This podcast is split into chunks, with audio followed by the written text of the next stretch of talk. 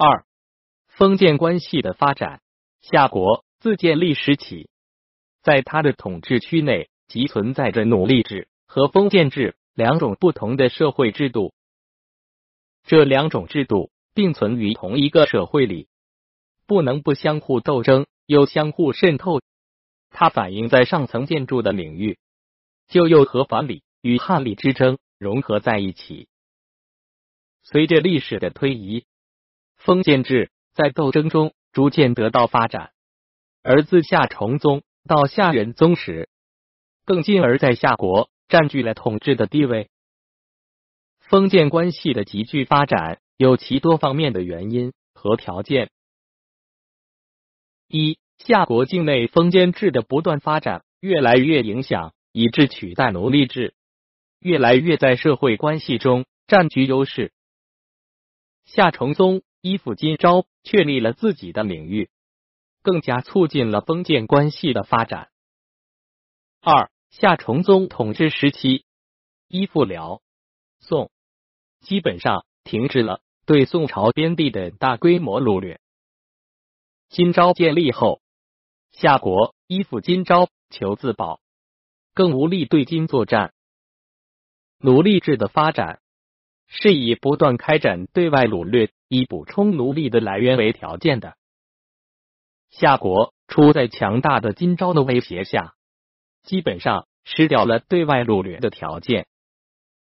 夏国断绝了自外界补充奴隶的来源，不能不由奴隶制加速的向封建制转化。三，夏国统治集团的内部一直存在着发展奴隶制。和转向汉族封建制的两种势力的斗争，自义宗亮作以来，经过近百年间的反复搏斗，到仁宗仁孝时，奴隶主保守势力已经遭到失败，趋向封建化的力量取得了胜利，并且在贵族中巩固了自己的统治。这就是夏国封建关系的急速发展，有了有利的政治条件。四夏国党项不明的起义虽然遭到镇压而失败，但他打击了党项贵族的统治，暴露了阶级矛盾的日益激化，从而推动了夏国进一步向着封建制的道路发展。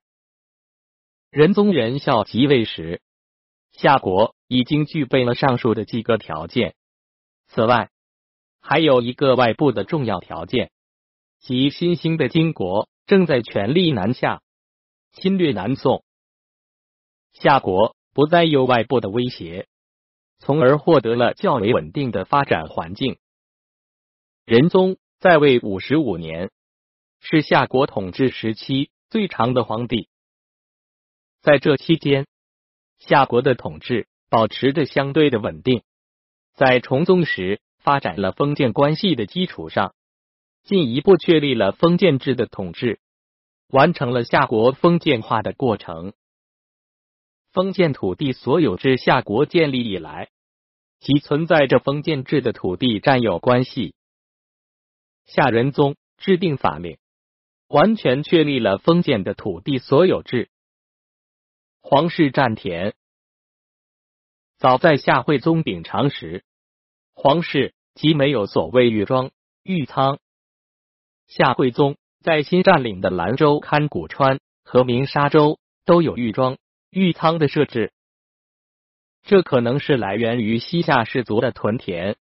后来，其中一部分即转为皇室所私有。大约在仁宗时制定的西夏文的新法中曾记载：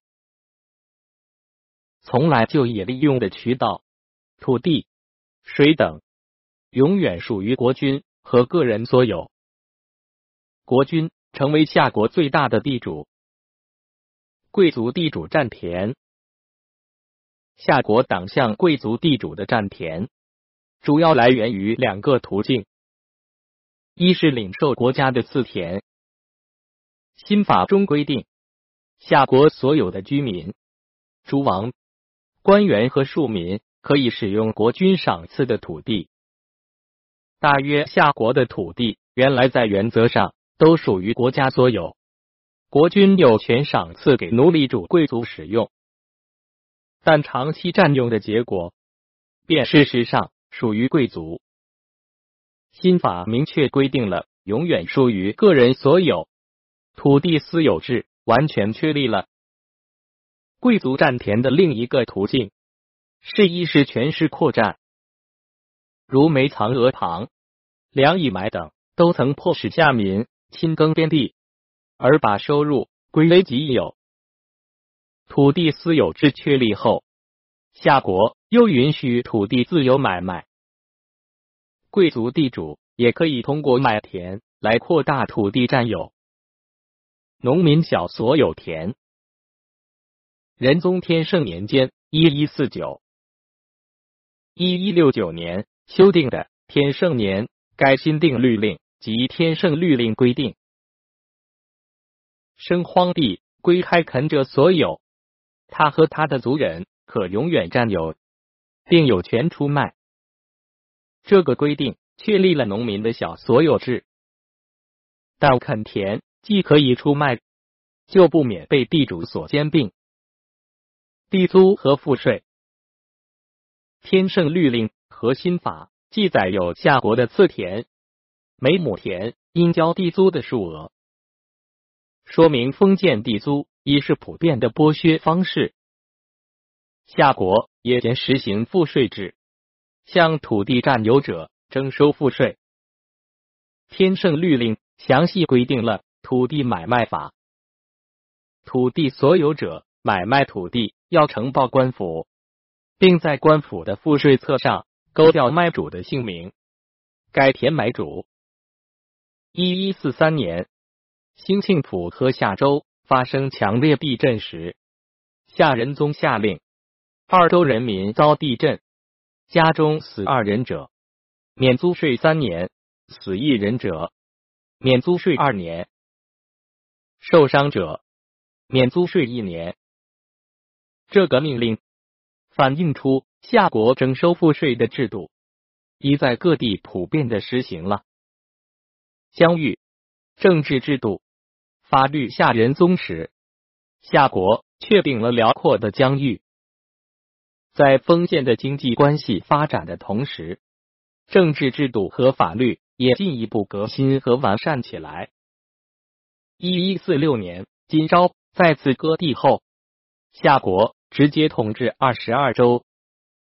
黄河之南，领有九州：灵州、洪州、右州、银州、夏州、施州、延州、惠州。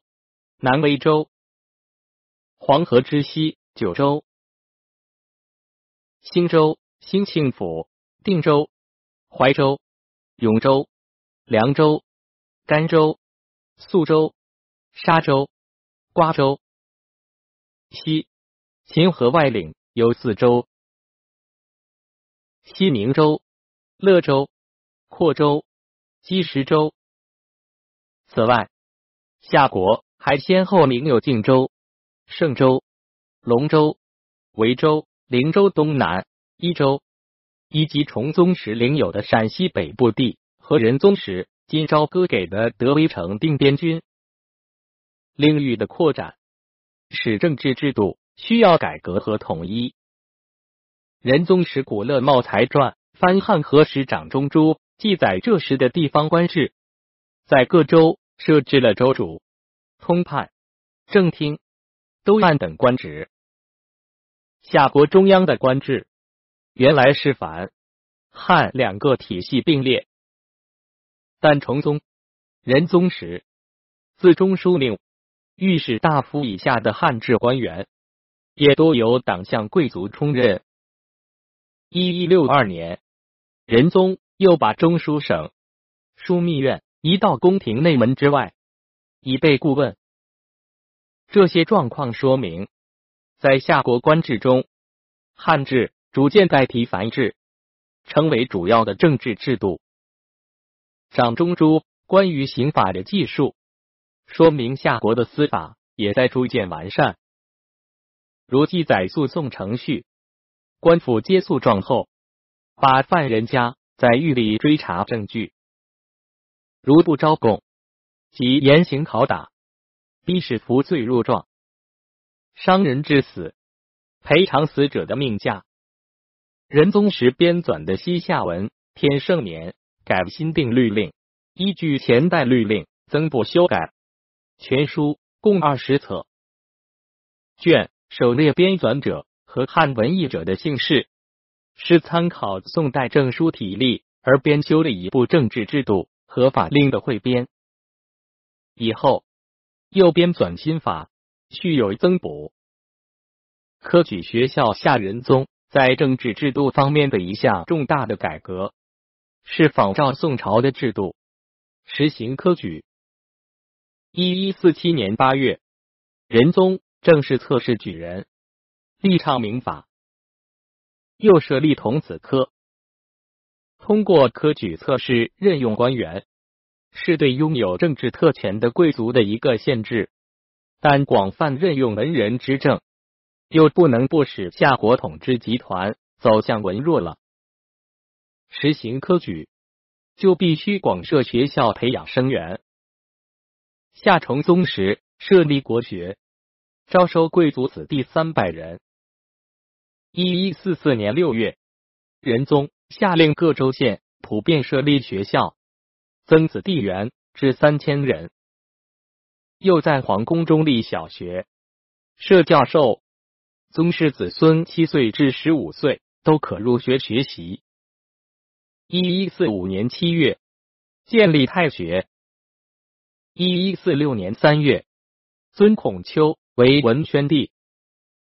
一一四八年三月，又建内学，仁宗亲选名儒主持讲授。学校讲授汉学，主要是儒学。科举也以儒学取士。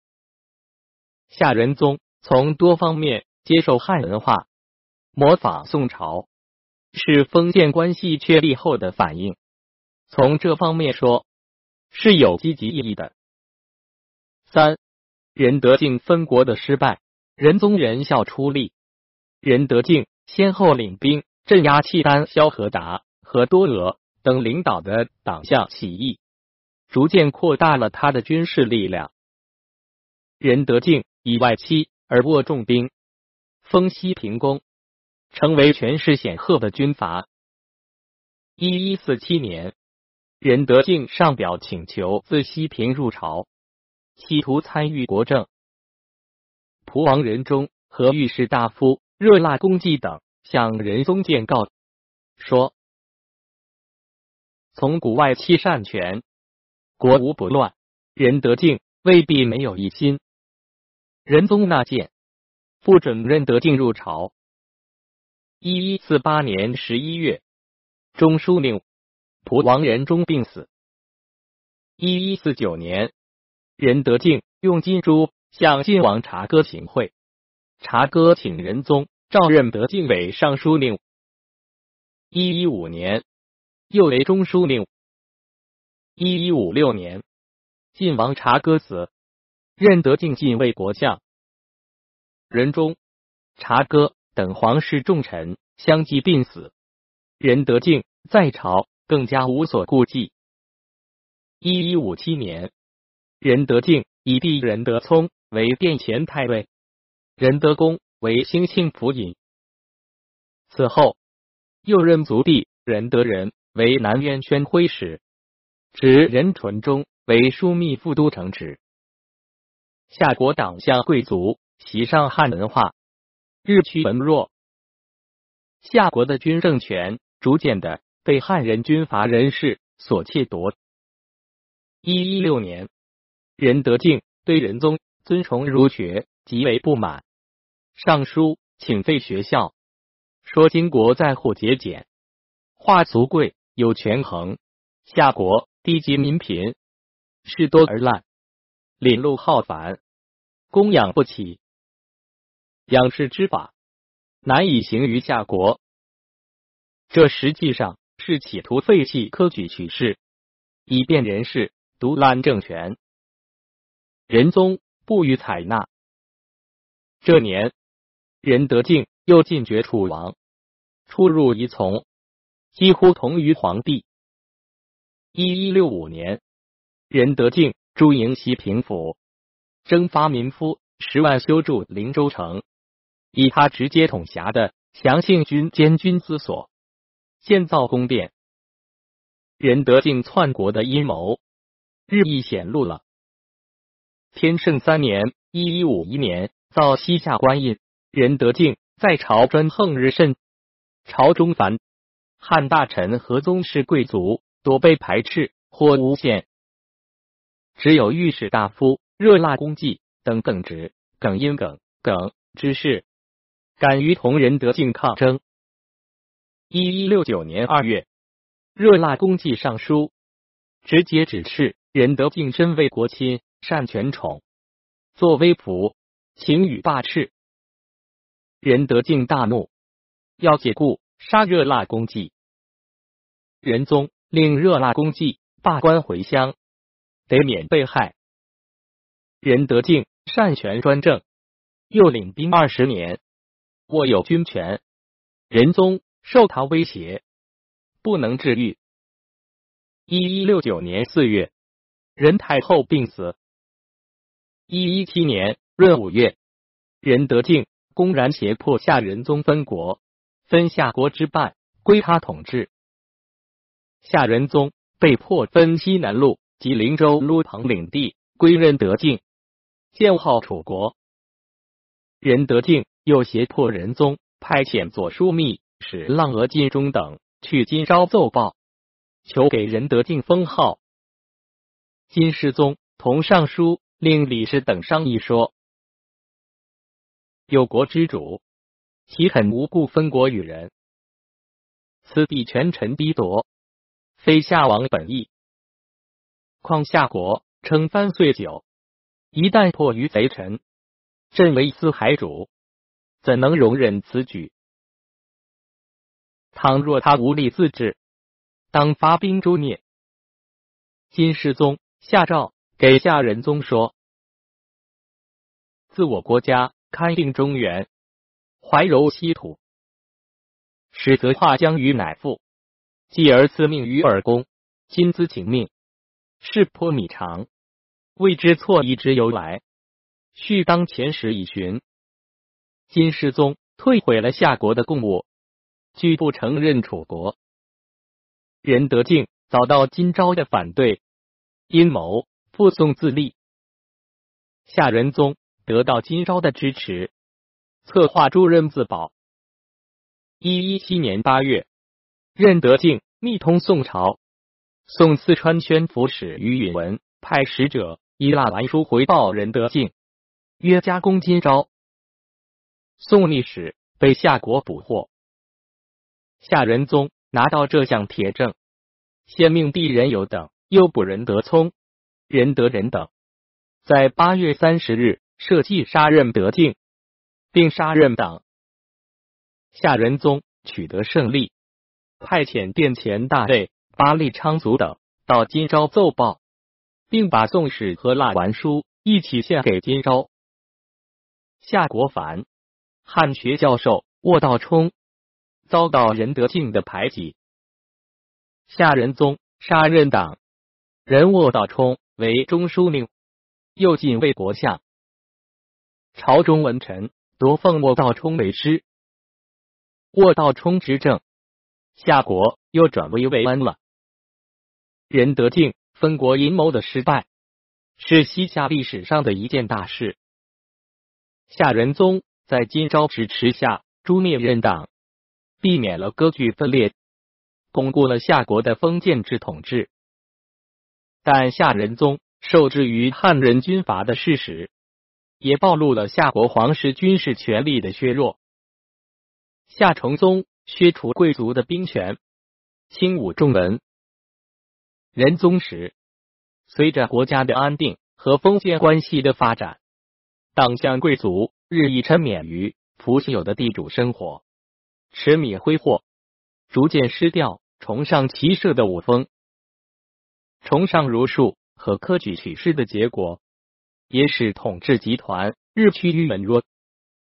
仁德敬等军阀的专横，正是反映着夏国统治力量的衰弱和空虚。夏仁宗统治的半个多世纪，是夏国确立了封建制的统治，走向稳定和经济文化发展的时期，也是日趋汉化、轻武崇文、走向安逸保守、由盛而衰的时期。